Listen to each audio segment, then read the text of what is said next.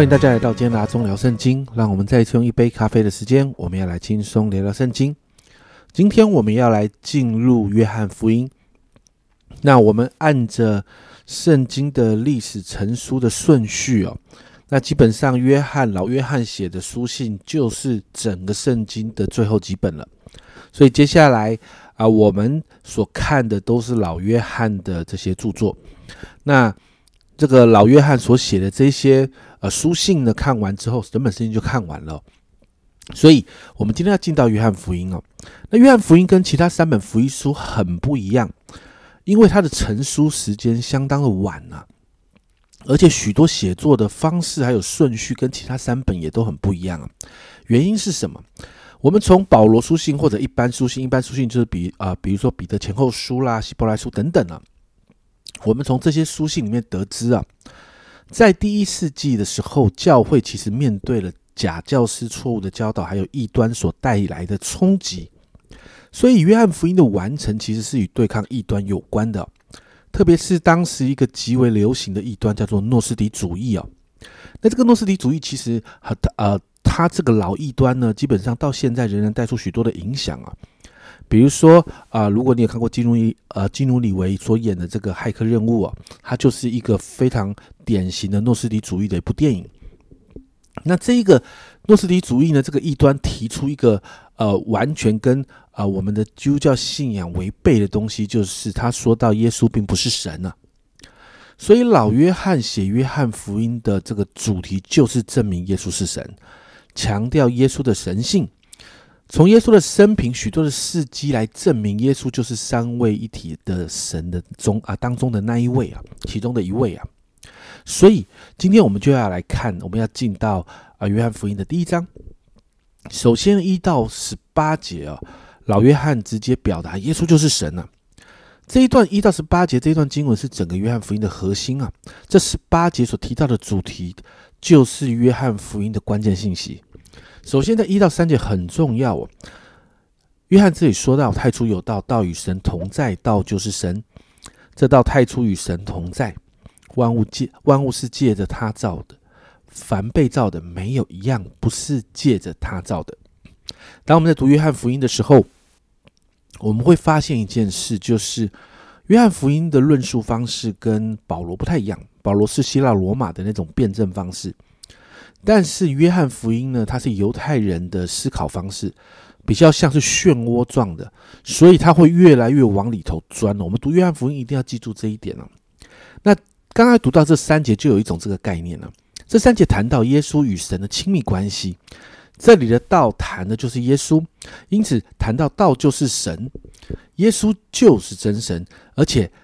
开始往里面钻了。耶稣是真神，那真神真神成真神做了哪些事呢？所以这里说到耶稣参与了创造的工作。如果你还记得创世纪啊，创世纪说神说要有光就有光，那个说那一个说的那一个字，其实谈到的就是耶稣哦。所以耶稣参与了创造的工作，创造这世界是神的工作，所以也就再一次证明了耶稣是神。接着四到九节谈到耶稣是真光，这份光是带着生命的。然后施许约翰是为着这真光做见证，耶稣的真光要照亮这世上的人。但是十到十三节也提到，耶稣来到这世上，这是他参与创造的地方啊。但经文提到这是他自己的地方，但这地的人却不愿意接待他。但是呢，如果愿意接待跟相信耶稣的人，老约翰这样说：十二十三节。凡接待他的，就是信他名的人，他就赐他们权柄做神的儿女。这等人不是从血气生的，不是从情欲生的，也不是从人意生的，乃是从神生的。接着十四到十八节呢，就继续挖深了耶稣这个身份。我刚才说那个螺旋式的嘛，漩涡式的。在十四节这里说到，道成了肉身住在我们中间，充充满满的有恩典有真理。我们也见过他的荣光，正是复独生子的荣光。道成肉身是神对人最深的爱，也实现了神与我们同在以马内利的应许啊，并且让人因着相信耶稣可以领受恩典，恩上加恩。最后，你看到十七、十八节谈到，从摩西来的是律法，但从耶稣来的是恩典跟真理。透过耶稣，我们可以更认识这一位爱我们的天父。接着十九到二十八节就看到施洗约翰开始服侍啊。那众人就问施洗约翰是谁的时候，在二十三节这样说：“我就是那在旷野有人声喊着说修主子的路，呃，主的路，正如先知以赛亚所说的。”他也是在马拉基马拉基书四章五节那里说：“看哪，耶和华大而可畏之日未到以前，我必差遣先知以利亚到你们那里去的。”这一位先知马拉基预言的那一位以利亚，我们在经文中就看到施洗约翰在百姓当中的工作，就好像旧约的先知，他直接指出百姓的罪，要百姓立刻悔改。那经文中看到许多百姓就承认他们的罪，然后在约旦河里面受洗。施洗约翰明白指出他们的错误。但是施洗约翰的服饰就让很多人以为他就是基督，所以施洗约翰就在众人面前介绍，在他之后有一位要来啊。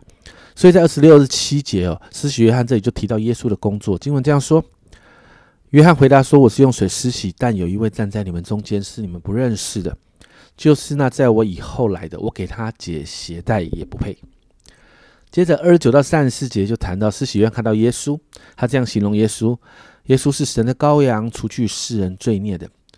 使徒约翰把耶稣来到这世界上的工作要指明出来，并且也谈到这一位就是他一直谈到那位比他更伟大，在他之后要来的那一位。而是约翰也谈到他看到圣灵降下住在耶稣的身上。最重要的，最重要的是三十四节，施洗约翰说：“我看见了，就证明这是神的儿子。”这是施洗约翰对耶稣的任性啊。接着三十五到五十一节，焦点就转到耶稣身上了，就记载耶稣呼召了四个门徒。三十五到四十二节，耶稣呼召了西门彼得，还有他的兄弟安德烈。接着四十三到五十一节，就记载隔天呢，耶稣就遇到了腓力，那腓力就带着他的兄弟拿但业来找耶稣。那这个拿但业在其他的福音书没有出现过，那呃有不少圣经学者都是这样的认为，拿但业就很有可能就是耶稣的门徒巴多罗买啊。那耶稣呼召了这四位门徒来跟随他，开始了他在地上很短但是极有影响力的服饰。第一章的经文到这里结束啊。在今天的经文里面，老约翰一开始就破题，直接谈了耶稣就是神。